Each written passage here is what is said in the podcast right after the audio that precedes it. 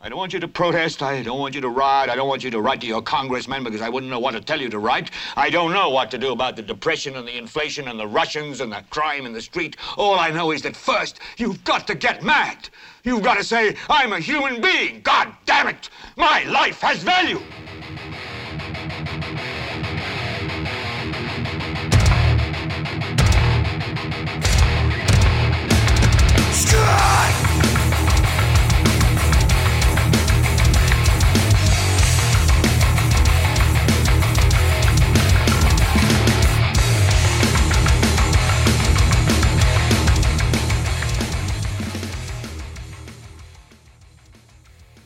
¿Qué tal? Yo soy Carlos Rodríguez Duzán. Esto es un nuevo GLBT para esta semana de, bueno, para la última semana de febrero.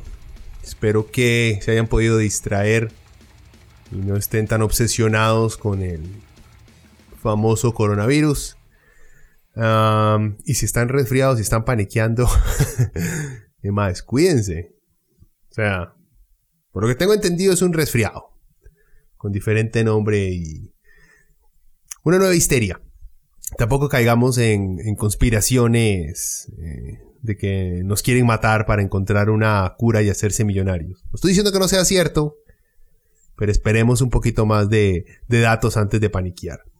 Ah, bueno, esta semana les quería hablar de la Unidad Presidencial de Análisis de Datos, la UPAT, este escándalo que nos acudió esta semana. Bueno, que los medios de comunicación ayudaron fuertemente a que nos acudiera esta semana, me pareció muy, muy interesante y me pone en una de esas posiciones sumamente incómodas en las cuales le toca a uno mae, defender este gobierno al cual no he querido desde el inicio, pero llegan niveles tan infantiles para criticar a un gobierno que mae, no le queda a uno más que tratar de meterle algo de, de lógica a las cosas. Eso no quiere decir que tenga razón, pero que no entiendo honestamente la, magnitud del escándalo que se está haciendo.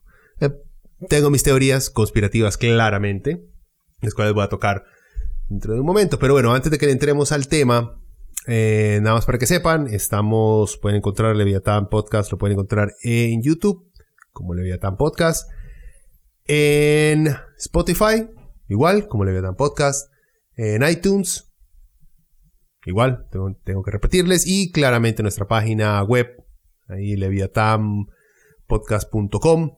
Y claramente la página de Facebook, donde estoy actualizando cada vez que se sube un, un podcast nuevo. Em, después de este, las próximas dos semanas no va a haber eh, podcast, no va a haber más gelbetes por dos semanas, porque quiero por fin sentarme a terminar eh, la segunda, el segundo programa eh, dedicado a la historia del heavy metal. Eh, ese, mi idea inicial era hacer eh, varios programas explicando cada uno de los subgéneros del heavy metal. ya he hecho uno del death metal melódico por si lo quieren oír, ahí les voy a dejar el link.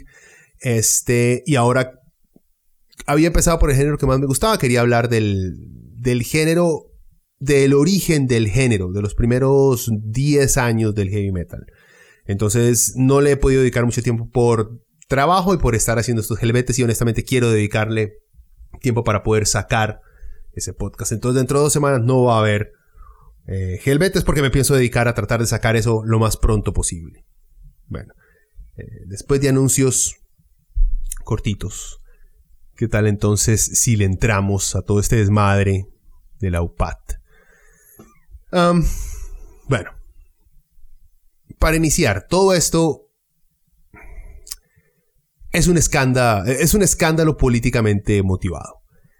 Pero, pero, el tema central es un tema muy importante que tenemos que afrontar. Y es la privacidad y la recolección de datos personales. Em, vivimos en un país, vivimos en, un mundo en el cual la, la efectividad de nuestros gobiernos está siendo cuestionado, no solo por nuestras poblaciones, por las poblaciones que no están recibiendo la atención que necesitan y que ven cómo puede ser entregada esa asistencia, esa atención de manera más rápida y eficiente haciendo uso de nuevas tecnologías. por ejemplo, ¿por qué si puedo sacar una cita médica por internet y hacer los pagos de la misma por este mismo medio, tengo que ir a hacer filas de las 4 de la mañana a algún hospital de la caja para hacer prácticamente lo mismo? La gente al ver que hay formas más rápidas de hacer las cosas, eh, se cansa de ver eh, cómo nuestra burocracia estatal entorpece el buen desempeño de muchas de esas instituciones. Lo que estoy tratando de decir aquí es que antes, hace unos 20 años, nuestro Estado podría ser lento y súper burocrático porque no tenía un ejemplo de efectividad más allá de los rumores de la empresa privada. O sea, no tenía un Internet que demostraba, que le demostraba al público que se podían hacer las cosas más rápidas por ahí. Aparte de estas evidencias, más que todo, más que todo personales, aunque hay datos también, tenemos a los medios de comunicación que llevan años convenciéndonos que todo lo manejado y administrado por el gobierno no funciona. O por lo menos no funciona de una buena manera. Que el mejor programa gubernamental es aquel que deja a las empresas privadas hacer lo que les da la gana. Existe un adoctrinamiento por parte de nuestros periodistas de ver siempre en el Estado aquel enemigo que hay que desenmascarar, eh, como si fuera un capítulo Scooby-Doo.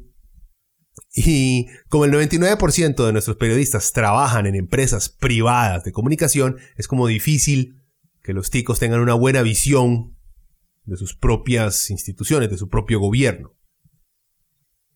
Bueno, e-, eso por un lado, y por el otro tenemos esta revolución ya bastante madura de recolección y manejo de datos de consumidores para adaptar todo servicio a las necesidades del individuo, del cliente. A muchos hoy les cuesta entender que los gobiernos no posean todos sus datos para tomar mejores decisiones. Hay gente que espera que los negocios o los entes que les dan cualquier servicio sepan con anticipación cuáles son sus gustos antes de que ellos mismos los hayan expresado. Creo que es algo que los famosos algoritmos nos han acostumbrado, el YouTube, el Google, Spotify, para poner algunos ejemplos, que de una vez al analizar las cosas que nos gusta ver y oír nos recomienda bandas o videos similares. Igual eh, sucede con los anuncios, por ejemplo, en Facebook o en Instagram poco a poco eh, nos hemos acostumbrado a que los servicios que, que tenemos sepan de nuestros gustos y se adapten a nuestra forma de pensar. Entonces, cuando hablamos de servicios que el Estado otorga, esperamos que sean eficientes, que, que funcionen como funcionan las cosas en el ámbito del entretenimiento y, del ocio, digamos, y en el ámbito privado. Y esperamos que sea un Estado que tome buenas decisiones sin tener que estarnos preguntando varas. Solo que eh, haga uso de esos algoritmos, o sea, que el Estado llegue a hacer uso de esos algoritmos y que opere de una manera muy similar a cualquier servicio privado. Eso es lo que queremos. Pero, como no confiamos en el Estado, porque también hay que reconocerlo, nos ha fallado en áreas como la disminución de la pobreza, justicia financiera, equidad a la hora de pagar impuestos, y nos han llenado la cabeza estas empresas privadas de comunicación que les acabo de comentar de que el Estado no sirve más pan y picha. Entonces hacemos ahí un cortocircuito cuando el gobierno trata de comportarse como una empresa privada con fines de lucro, haciendo las cosas sin pensar si son legales o morales o responsables, solo pensando en lograr los mejores resultados, en lograr que los números que tienen puedan convertirse en parte de su próxima campaña política y en demostrarle a sus oponentes que ellos sí tienen los huevitos para hacer las cosas y que eso de apegarse a las leyes es, es cosa de perdedores. Solo para que dejemos en claro, de entrada, lo que hizo Charlie con la UPAD, la idea por lo menos de su creación y su accionar hasta lo que conocemos, no está mal. Lo malo es que no tuvieron la suficiente capacidad de análisis para darse cuenta que todos sus enemigos estaban esperando la primera cagada, por más ridícula que sea, para bajarles el piso. Ahora, el decreto que firmó Charlie claramente, claramente, según todos los analistas, abogados y hasta el mismo Estado, reconocen que estaba mal redactado.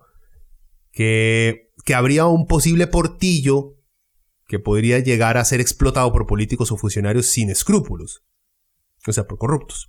Y sabemos que de esos, ni más, hay muchos. Y con la información confidencial de los ciudadanos, podían esas personas haber llegado a, a realizar actos delictivos, por hacerlo así, por ponerlo de alguna manera. Por una cagada, una mega cagada. Pero no una cagada conspirativa ni maquiavélica, creo yo. No creo, no creo que el PAC estaba pensando en utilizar esa base de datos para callar a sus oponentes.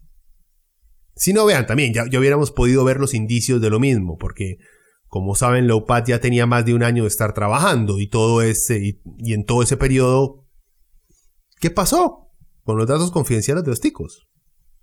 Nada.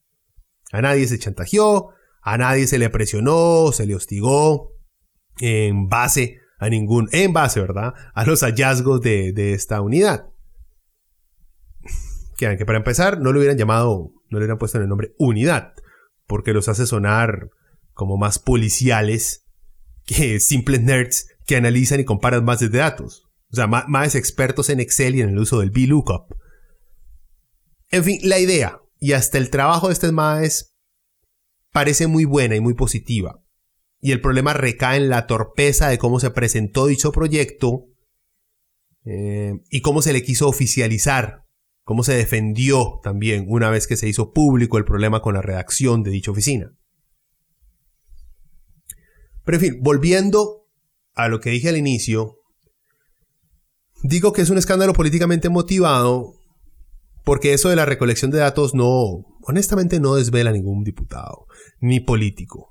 O sea, sino a estos oportunistas. Es solo que vieron la oportunidad de darle un golpe prácticamente fatal a la credibilidad del PAC, que de por sí venía bien mal parada, y se lo dieron.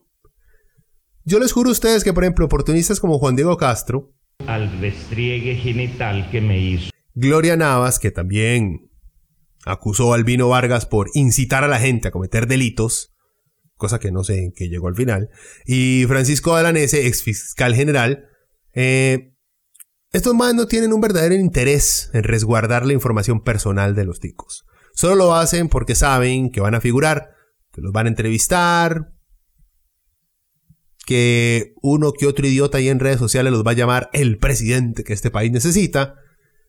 Y después de haber esparcido sus nombres en los medios, nadie le dará seguimiento al caso, honestamente. Por lo menos a sus, a sus demandas. Si es que lo que presentan estos más fracasa en las cortes, ¿verdad? Si logran triunfar, pegaron el, el premio mayor, el gordito. Como ningún medio de comunicación le dio pelota, para ponerles un ejemplo de lo que le estoy diciendo, eh, ningún medio de comunicación, por ejemplo, le dio pelota a la demanda eh, de que puso Ivonne Acuña de Nueva República cuando un médico por redes sociales le dijo fea. Sí, la madre lo demandó. Eh, después de, digamos, después de todo el desmadre, nadie le dio seguimiento a, a la acusación que hizo la madre, sino que en el momento en que salió el escándalo que un médico de la caja estaba insultando a Ivonne Acuña diciéndole que era una güeyza que nadie se la quería coger. Eh, todos los medios alrededor defendiéndole el abuso, el insulto a la mujer. La MAE llegó y voy a demandar, esto lo voy a llevar a los tribunales. Porque un MAE le dijo fea. Porque un MAE le dijo fea, la MAE... O sea, bueno, todos estaríamos demandados. en fin, lo que estoy tratando de decir no estoy haciendo comparación. Claramente una cosa es muchísimo más importante que otra. Lo que estoy diciendo es que a los medios no les importa honestamente las resoluciones de estas demandas. Lo que le importa es el momento del escándalo que generan.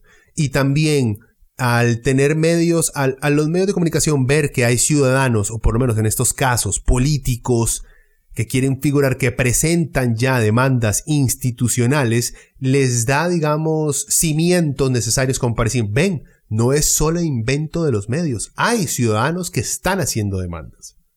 Es así de sencillo.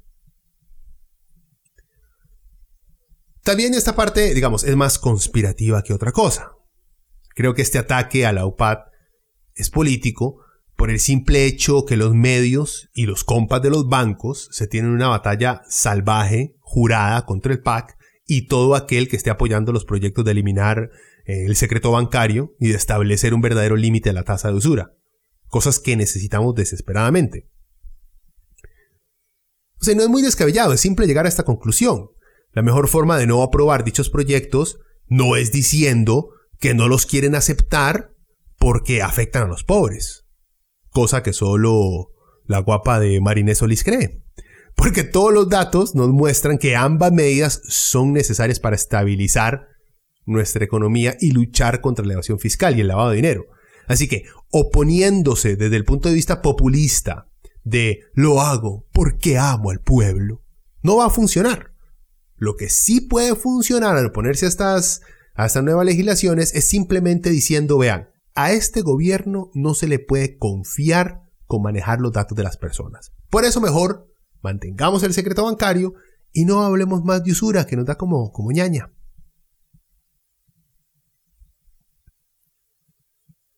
Pero vean, ok, ¿cuál es el, problema, digamos, principal que señalan los expertos con respecto a la operación, al decreto que lanzó el presidente y a la, operación de la UPAD?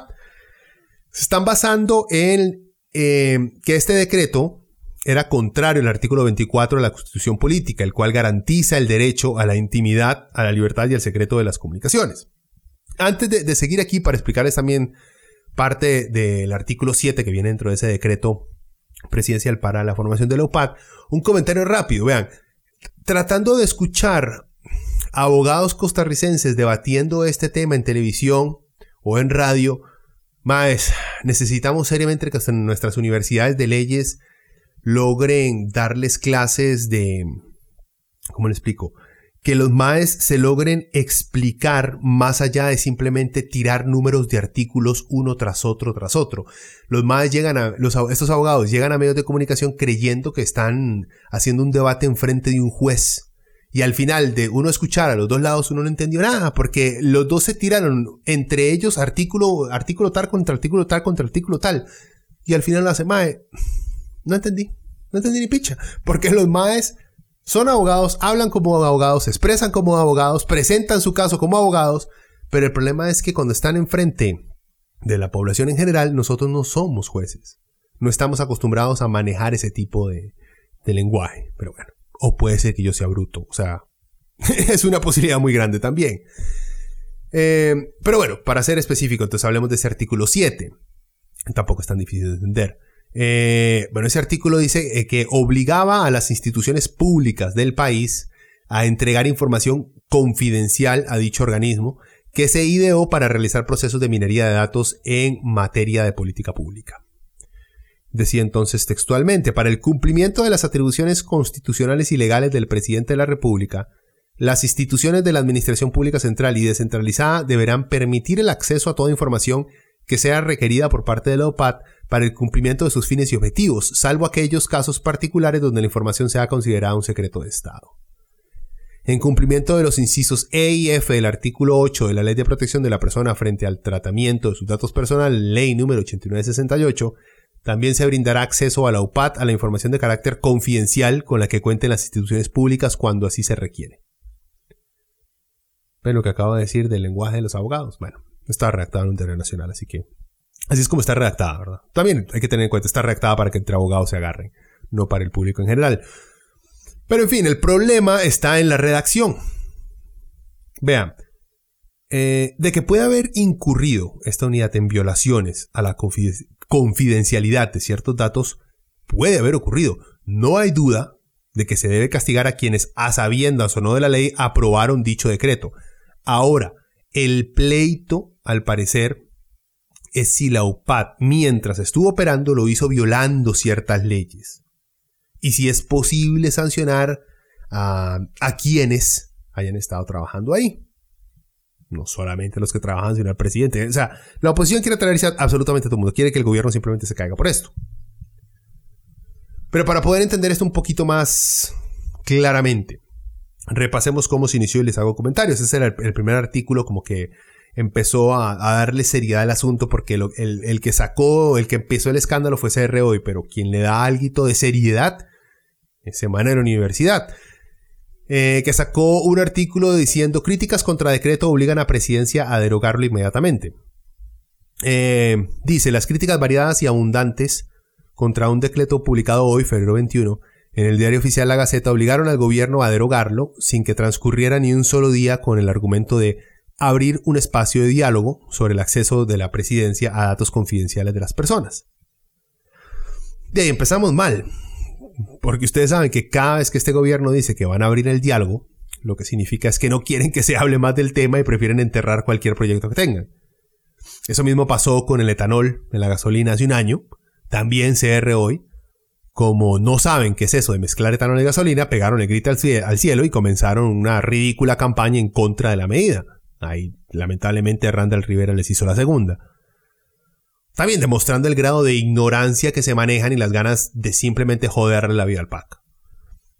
O sea, gente, vea, jodamos la vida al PAC por el puto plan fiscal que le pasaron, por, por perdonarle parte de las deudas a los grandes evasores fiscales, por no tener los huevos a la hora de platarse a los bancos que nos están estafando. Por eso jodamos la vida al PAC. Por cosas serias.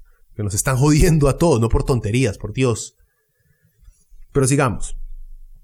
El decreto 41996, sí, yo sé que es 41.996, MP, mide plan, se refería a la creación de una unidad presidencial de análisis de datos, la UPAD, para toma de decisiones en política pública desde casa presidencial, pero le confiere acceso a la información confidencial con la que cuentan las instituciones cuando sí lo requieran.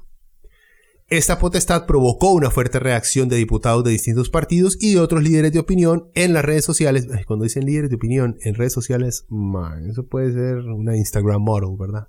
En fin, apenas se conoció la existencia de este decreto mediante una información del medio CR hoy. Bueno, acá otro problema del PAC. La gente de comunicación de Casa Presidencial no parece darse cuenta que cualquier movimiento, que no favorezca a la empresa privada va a ser fuertemente analizada y tergiversada por empresas privadas de comunicación y más por CRO y que sea dedicado a seguir el ejemplo de la extra de la nación, a hacer escándalos y no a informar. Vean, ¿cómo es posible que no hayan podido en Casa Presidencial prevenir el hecho de que estaban trabajando en un proyecto delicado por el simple hecho de hablar de datos de ciudadanos? Y tener de antemano un plan de contingencia para cuando los medios decidan confrontarlos. ya le entramos al hecho de que el decreto este tenía un toque de ilegalidad, como les había mencionado, esto no, no lo puede negar nadie, pero gente, si hay algo que, por ejemplo, el meneito de Donald Trump y el doble de acción de todo narco en películas mexicanas, Bukele, de El Salvador, nos han demostrado, es que la prensa no se le trata con guantes de seda, se les confronta. Claro, estos dos payasos que les acabo de mencionar se pasan y llegan a un punto de restringir la libertad de expresión. Pero bueno, ese es otro tema. Pero sí, estos dos tipos nos han demostrado que las empresas de comunicación hay que afrontarlas. Hay que hacerles entender a la gente, perdón, que algunos medios de comunicación no son más que fábricas de propagandas para algunos intereses privados. Y al no tener una fuente, eh, perdón, una fuerte respuesta ante las primeras críticas, sino esperar y desear que el despiche no sea tan grande y que no pase de un par de editoriales dejaron que esa bola de nieve siguiera rodando y recogiendo cuanta caca le tiraban los distintos medios, hasta de calificar toda la operación como una empresa de espionaje nacional. O sea, es que hay que ser ridículos también. Pero sigamos con ese artículo de semanario. Dice, debido a ello la presidencia prefirió desistir de, de este decreto de creación de la UPAD y a la 1 y 13 pm del viernes 21 de febrero distribuyó un comunicado con la, eh, con, la noticia sobre la derogación, aunque sin explicar nada relacionado al manejo de información sensible. Okay. Segundo problema. Al ustedes haber cerrado el proyecto, básicamente fue como admitir que estaban haciendo algo mal. No quiero decir que no estaban haciendo algo malo. Porque como no se saben explicar, la verdad es que nadie podía tener, estamos de los primeros días, nadie podía tener un criterio positivo ante lo que los medios reportaban de manera súper amarillista. Ahora sabemos que hay partes de la redacción de ese decreto que son inconstitucionales. Más específicamente, ya les había mencionado, la parte que señala que se usarán datos confidenciales de los ciudadanos para el trabajo de esa unidad. Pero aunque a mí tampoco me gusta la idea, de que quede en la ley la posibilidad de utilizar mis datos confidenciales sin mi permiso, esto no quiere decir que eso ocurrió. O sea, Ahí la Defensoría de los Habitantes como que dijo que dicha unidad sí pudo tener acceso a datos confidenciales, pero no saben si se utilizaron dichos datos. Lo que, quiere decir, lo que quiero decir es que el decreto está mal redactado, nuevamente, y al estar mal redactado era inconstitucional y en cualquier momento se les despichaba todo, porque no prestaron atención o porque algún pega bandera de casa presidencial no hizo bien su trabajo. Porque vean, yo honestamente no creo que esa vara haya sido establecida con la meta de manipular información confidencial para que el PAC pueda utilizarla para controlar a sus oponentes políticos. Que eso es lo que están insinuando, pero no tienen los huevos de hacerlo. Pero volviendo al tema. Entonces, al no saberse explicar Casa Presidencial, eso dio paso a que salieran esos zombies políticos de liberación y se pusieran a llorar porque dicen que desde que se fueron todos los del PUS del gobierno del PAC, las cosas se han radicalizado. Gente, seamos serios. Que el PAC tiene de radical lo que tiene de intelectual Valerón. El PAC tiene de izquierda lo que Laurito de productor del Chinese Democracy. Digamos más de tranquilos. Eh, añadió que tres profesionales eh, en estadística, sigo con el artículo de semanario, ¿verdad? añadió que tres profesionales en estadística llevan varios meses trabajando con bases de datos para precisar las necesidades y posibles soluciones en materia de educación, transporte público, presupuesto público y pobreza, entre otros. Este equipo ha desarrollado herramientas que permiten atender los problemas de manera más eficaz, con base en la integración de distintas bases de datos públicas que usualmente se manejan de manera aislada. Ven, ven cómo Semanario, que es un medio serio, si explica mejor la cosa. Pero si uno está en el gobierno, en cualquier gobierno, no puede atenerse a que los buenos medios de comunicación le van a ayudar a uno a aclarar las cosas. No.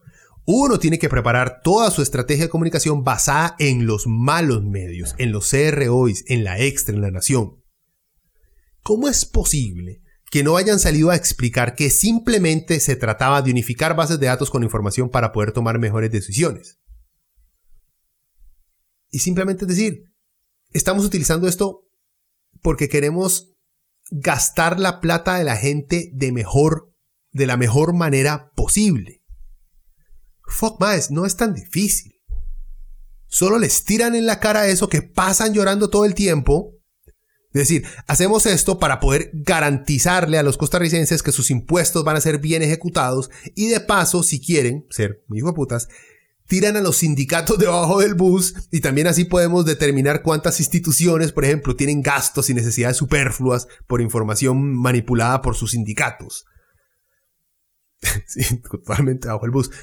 ¿Me entienden? Lo que estoy diciendo es que era, era simple, era simplemente salir y decir, vean, esos son bases de datos que tienen este, todas las instituciones del gobierno, las estamos centralizando y de ahí las estamos utilizando eh, esa información para no despilfarrar la plata. Ustedes quieren que no despilfarremos la plata, ¿verdad? Perfecto, necesitamos esta información. Eh, bueno, detalles. Eh, toquemos rápidamente los detalles que surgieron después de la derogación de, de este decreto ya todos saben el completo despiche, el circo que se armó después de la, derogación, ¿verdad? Les voy a tratar de resumir lo que pude encontrar, ya que han salido decenas de artículos acusando a Casa Presidencial, como le dije, hasta de espionaje. Bueno, eh, tenemos que el lunes 24 el presidente Carlos Alvarado pidió disculpas en cadena nacional y asegura de que es un error en el decreto del equipo de análisis de datos. Después la defensora de los habitantes, la defensoría también se metió.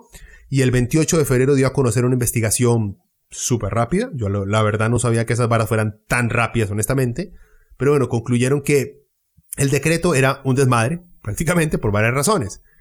Porque no cumplía con procedimientos básicos, no tuvo la suficiente atención al detalle de la protección de datos, existían roces de ilegalidad, no tenían al personal apropiado para conformar dicho equipo, y porque además que durante el tiempo que ya estuvieron trabajando, los mal lo hicieron sin respaldo legal. No estoy diciendo que hayan hecho algo ilegal, sino que no tienen una ley que los estuviera respaldando. Que mucha gente puede decir, bueno, es el gobierno, tiene que tener una ley para poder actuar, sin una ley no pueden actuar. Bueno, lo pueden debatir ahí los expertos. Y en fin, y que los equipos con los que estaban trabajando no se apegaban a las leyes de protección de datos. No sé si es que ocupaban mejores compus, mejores servidores, VPN, no tengo la menor idea. Me tiene podrido el anuncio de VPN, de NordVPN, por cierto. O sea, bastante, bastante mal le fue a Charlie con ese reporte de la Defensoría.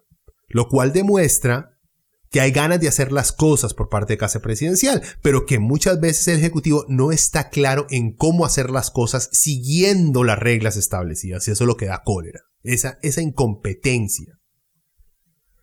Bueno, el viernes 28 de febrero la Fiscalía General realizó 10 allanamientos en Casa Presidencial, supongo que vieron este circo ustedes, eh, también en el Ministerio de Planificación y en Viviendas, además del presidente de la República. Entre las personas investigadas están el ministro de la Presidencia, Víctor Morales, el viceministro de Planificación, Luis Daniel Soto, los asesores de la Unidad de Datos, Alejandro Madrigal, Diego Fernández y Andrés Villalobos. También la directora de despacho presidente, Feli eh, Feji, o Feli. Bueno, tiene doble L y una Y. F-E-L-L-I. Feji. Salas. Qué pegado, qué obsesionado con el nombre de la madre. Y el asesor legal Luis Eduardo Salazar, eh, quien el jueves, por cierto, renunció a su puesto. Parece que este fue uno de los más que redactó la vara, o sea, mejor hablando. Eh, bueno, ahorita también hay una bronca entre el IMAX y la Defensoría, IMAX, IMAX y la Defensoría de los Habitantes, porque la defensora dijo que, que el UPA tuvo acceso a datos sensibles y la gente del IMAX dijo que no fue así, que la condición de, por ejemplo, de salud de las personas, como tampoco información sobre enfermedades de las personas, se le compartió el UPAD. Y como que la defensoría dijo que al principio que sí, después, bueno, eso no fue exactamente lo que dijimos, bueno, ya empezaron a pelearse entre ellos. Después, la Superintendencia General de Entidades Financieras, la SUGEF, confirmó que la UPAD les hizo la solicitud de que compartieran sus bases de datos con, con esa unidad, a lo cual la SUGEF se opuso porque dicen que de haberlo hecho entonces estarían compartiendo información sobre las deudas de los costarricenses. Habría que ver exactamente qué era lo que estaba pidiendo que, se compartieran, ¿verdad? Pero también suena horrible. Y bueno, ya les conté que tres, entre comillas, figuras políticas presentaron denuncias penales contra el presidente Carlos Alvarado y otros funcionarios por el delito de fraude eh, de ley, prevaricato, abuso de autoridad y violación de datos personales. Y ese fue Dalanese, Juan Diego Castro y Gloria Navas.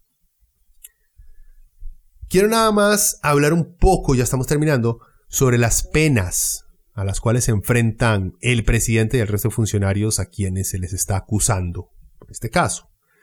Y es porque lo mencionan una y otra vez y yo al principio, madre, ¿qué carajo están diciendo? Esto más que todo lo recopilé por mi ignorancia y para salir de, de, bruto. El delito de prevaricato se castiga con prisión de 2 a 6 años y lo comete el funcionario judicial o administrativo que dictare que establezca, digamos, resoluciones contrarias a la ley o a las o las fundar en hechos falsos. ¿Qué? Es prioricato de 2 a 6 años. El fraude de ley se pena con entre 1 y 5 años de prisión y ocurre cuando se emplean normas jurídicas para lograr resultados que no se conforme a la satisfacción de los fines públicos y el ordenamiento jurídico. Después, el abuso de autoridad se da cuando el funcionario público que, abusando de su cargo, ordenare o cometiere cualquier acto arbitrario en perjuicio de los derechos de alguien. Se pena con prisión de, eh, perdón, de tres meses a dos años. Y la última, la violación de datos personales se castiga eh, con prisión de tres a seis años y lo comete quien, en beneficio propio o de un tercero, con peligro o daño para la intimidad o privacidad y sin la autorización del titular de los datos se apodere, modifique, interfiera, acceda, copie, transmita, publique, difunda, recopile, utilice, intercepte, retenga, venda, compre, desvíe, madre, hice todas las comas, desvíe para un fin distinto para el que fueron recolectados o de un tratamiento no autorizado de las imágenes o datos de una persona física o jurídica almacenados en los sistemas o redes informáticas o telemáticas o en contenedores electrónicos, ópticos o magnéticos. Este último yo creo que la violación de datos personales, ese es el cargo eh, más peligroso y que puede salir a reducir eh, en esas acusaciones que se están haciendo. Los demás, honestamente, no creo que vayan a tener, este, todos encajan, o sea, todos encajan entre lo que está ocurriendo, pero yo, sin ser abogado, Eh, digo que la violación de datos personales es tal vez la acusación que más puede, que más puede pegar. Bueno, para ir cerrando nada más quería hacer un comentario, supongo que ya saben por dónde voy, y es la actuación de nuestra prensa en este escándalo. vean, se los pongo así. Eh, en este caso no, no, se lo estoy montando a CR hoy por el simple hecho de que se la tengo fichada a CR hoy. No, o sea, en este caso en específico, son ellos los que están demostrando que gente son honestamente CR hoy es, es un hemorroide en este país. O sea, la, falta de seriedad con la cual estos más redactan las noticias, los titulares amarillistas, infantiles, em, pueden llegar a amenazar nuestra democracia. ¿Y, por qué digo nuestra democracia? Simple, porque estos maes les ha dado por tergiversar no solo las políticas de este gobierno, como por ejemplo el uso del etanol, vuelvo y lo traigo de nuevo, como estoy obsesionado, para disminuir nuestra dependencia del petróleo y para mejorar nuestro impacto en el ambiente, sino que también contagian a la gente con su ignorancia. Eh, como por ejemplo los ataques contra eh, Epsi Campbell, la vicepresidenta de Epsi Campbell. Porque la MAE tiene que representar a Costa Rica en diversos países, en eventos de importancia para esta administración y para el reconocimiento del país. Los MAE de CR hoy ponen títulos como Presidente Alvarado defiende la viajadera de Epsi Campbell. Gente, un vicepresidente, un presidente, viajan, firman tratados, representan al país en cumbres y en reuniones. Es parte de su trabajo. No se dejen idiotizar por ser hoy.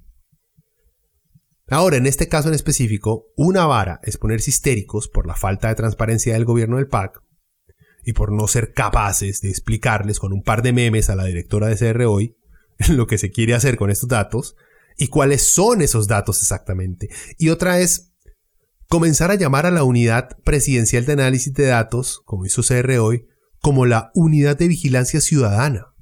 O sea, los más cambiándole con ese nombre todo el sentido que tenía dicha unidad. Ya de por sí está cuestionado, como les había contado, por la Defensoría de los Habitantes, por la por el poder este judicial qué datos se estaban recaudando y eso lo tienen que explicar claramente. Pero otra cosa es ponerle un nombre que indica que lo que estaba buscando el proyecto y el presidente era vigilar a la población, cosa que no es cierto. Gente, vean, creo que todos sabemos, para ponerles un ejemplo, que esta, esta modita que está saliendo de la Coca-Cola con café es una mala idea, sin necesidad de haber visto ningún estudio, Igual les digo yo, al mismo tiempo, deberíamos saber que exponerse mucho tiempo a CR hoy también es dañino para el intelecto y para la capacidad y análisis. No hay que hacer ningún tipo de estudio. Con ver un par de los titulares de estos más, uno hace, ¡ish! Esta, esta vara me va a estupidizar. Y como si no fuera poco, como si los titulares, la desinformación, la tergiversación, si no fuera poco, comenzaron a perseguir, a acosar a uno de los maes que trabajaba para dicha unidad, Alejandro Madrigal. Aún no se ha demostrado que se haya estado haciendo, que este mae hizo algo mal. Uno de los maecillos que trabajaba en dicha unidad, creo que fue este mismo mae, fue tanto Anis que les dio una entrevista para ver si acaso lograba explicarles de qué se trataba todo este proyecto, toda esta jugada. Pero Gerardo Ruiz, el maestro hoy, que CR hoy al parecer lo sacó de un bar a medio happy hour para redactar este artículo, hizo una nota sobre Alejandro, mae, o sea, estúpida, ridícula, infantil, eh, apuntada a desprestigiarlo porque el es de izquierda. Exacto. E, el punto de todo el artículo de este huevón de Gerardo Ruiz es que Alejandro es de izquierda y por eso hay que tenerle miedo. Vea, el título es Admirador de la izquierda latina maneja datos confidenciales de los ticos. o sea, no hay nada, nada en el artículo que apunte a que Alejandro es un mal profesional o que ha tenido previos problemas por no saber manejar información o que está relacionado con alguna organización de odio que ha motivado a otros a lastimar personas o a cometer actos ilícitos, no. Solo que el MAE es de izquierda. Y esto, este artículo, esta exposición dio paso para que por medio de redes sociales comenzaran una campaña de acoso y amenazas hacia este maecillo. Porque al parecer el, el, MOP este ha ido a un par de marchas LTBI. Entonces, obvio, que como hay tanto misógeno, homofóbico, bruto, lector de CR hoy, esta vara se puso horrible. Hay más ejemplos de las barbaridades de CR hoy, pero en este caso es manda huevo, o sea. Eh, antes de que se me olvide, también por ahí salió una genialidad de Guillermo Constenla, presidente de Liberación Nacional, que por dicha Liberación Nacional de vez en cuando nos recuerda, puta, ya sé por qué no estás en el gobierno. Eh, que este tema calificó la creación de dicha unidad como un decreto nazi soviético.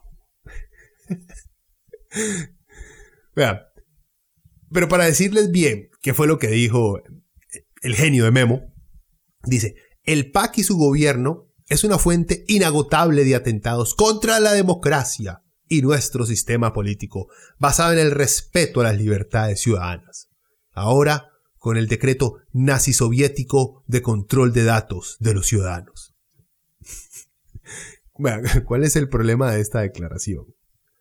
Creo yo, creo yo, dándole beneficio de la duda, que lo que quiso decir Memo es que es un decreto autoritario. Creo que eso es lo que quiso decir. Y en parte, si lo hubiera planteado así, lo respaldo, porque así, como está redactado, suena a un decreto autoritario. Em, ¿Por qué uno tiene que escribir, tiene que utilizar nazi soviético? O sea, es que hay que ser muy bruto como para no saber que los nazis eran derechistas y los soviéticos eran comunistas, o mejor dicho, leninistas, marxistas o stalinistas, y que ambos se odiaban, que unos utilizaban métodos autoritarios para crear un país con pureza racial, mientras que los otros utilizaron métodos autoritarios para crear una nación con un control centralizado, pero que no tenía metas raciales que involucraran el exterminio global de cientos de razas cientos de razas, no sé si hay cientos de razas humanas, bueno, de, varias razas. Supongo que Memo hace la mezcla porque sabe que los lectores de CR hoy, no, esto lo reportaron varios otros medios, no, se lo estoy montando CR hoy, no conocen la diferencia, o sea, los ticos no conocen la diferencia, bueno, los boomers, y porque así logra entonces el MAE asustar a, a izquierdistas que no se llevan con los nazis, obviamente, pero también asustar a derechistas que creen que los comunistas soviéticos fueron peores que los nazis. Porque existen, sí existen. Y bueno, y jóvenes también. Ah, bueno, es que lo que ustedes no saben es que día, a Memo al parecer le gusta hacer el multitasking del lenguaje. Eso podría ser otra excusa. No lo creo. Pero seamos honestos, el uso de palabras como sovietización demuestra el perenne estado boomer de Memo, que aún cree que hay gente de menos de 50 años que se asusta con la palabra soviético. No, Memo, e, e, ese discurso de ligar a la izquierda moderna con la difunta Unión Soviética ya no sirve. Solo mira cómo un socialista tiene grandes posibilidades de llegar a ser presidente de los Estados Unidos. Esa afirmación de Memo es así como decir socialismo libertario. O como decir que vamos a inventar una agrupación de estudiantes libertarios de universidad pública. Esa última sí existe. Conclusión, para terminar, para dejarnos descansar tranquilos. El compartir datos de los ciudadanos es algo que todo gobierno debe hacer si quiere funcionar de manera adecuada. Tiene que respetar la privacidad de las personas, pero no puede permitir que sus instituciones no coordinen entre sí porque no son capaces de unificar sus datos.